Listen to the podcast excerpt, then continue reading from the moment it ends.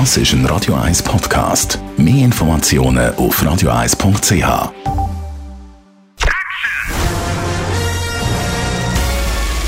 Sein Urteil sorgt dafür, dass Sie nie im falschen Film sitzen. Die Radio 1 Filmkritik mit dem Wolfram Knorr.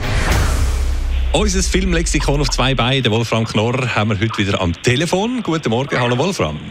Hallo, guten Morgen. Du berichtest uns heute vom neuesten Streich von Woody Allen, dem sein neuester Film, der heißt Rifkins Festival. Und ähm, ich glaube, er hat wie so vieles in der Corona-Zeit Verspätung, der Film. Ja, äh, der ist schon 2019 gedreht worden in Spanien und er hat eben mit zweijähriger Verspätung ist er jetzt in die Kinos gekommen. Und das ist nicht nur auf die Pandemie zurückzuführen, sondern eben auch aufgrund seiner sozialen, gesellschaftlichen Stellung, die Woody Allen im Moment einnimmt. In den USA wird er ja äh, gemieden, er darf dort nicht mehr drehen. Er ist persona non grata. Er kriegt dort keinen Fuß mehr auf den Boden. Aus diesem Grund dreht er in Europa und muss auch hier natürlich Geldgeber finden und dann vor allen Dingen Verleiher, die seinen Film dann in die Kinos bringen. Also, jetzt ist er da, der neue Film von Woody Allen, Rifkins Festival. Das ist ähm, ein Film rund um die Hauptperson Mort Rifkin. Ähm, wer ist das? Wer ist der Rifkin? Und, und was ist das für ein Festival? Ja, also zunächst einmal ist der Rifkin natürlich äh, ein, ein, ein Woody Allen-Typ. Das ist klar. Das ist immer er selbst.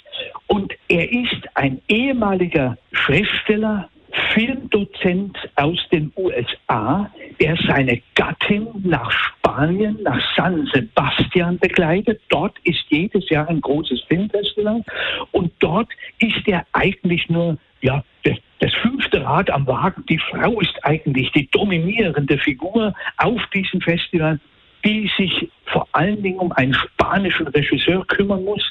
Und der arme Kerl, äh, der Ehemann, der hängt eigentlich nur neben ihr herum und sinniert über sich und das Leben und über die Filme, über das, vor allem das europäische Kino und er findet diesen spanischen Regisseur eigentlich einen grauenvollen Typ und das macht er sehr witzig.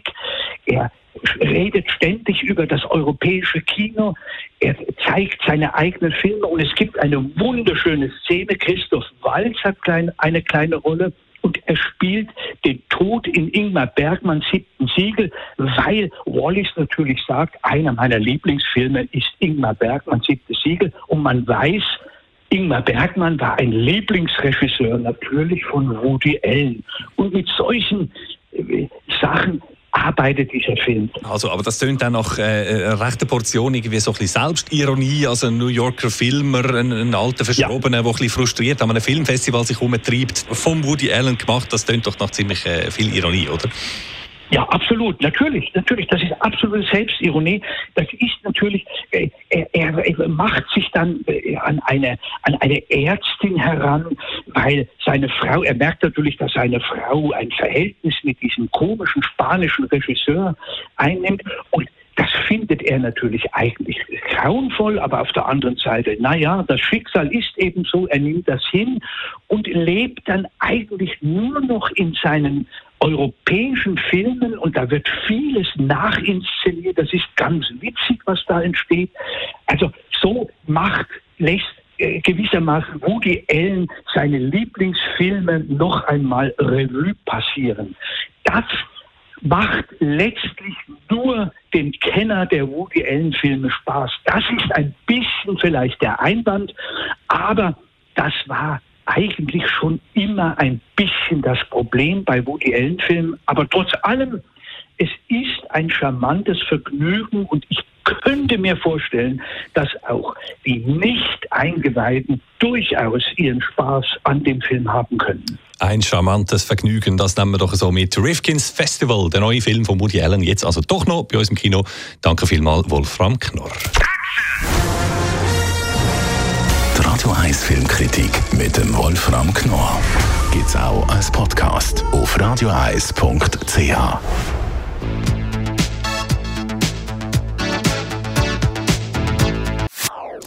Das ist ein Radio 1 Podcast. Mehr Informationen auf radio1.ch.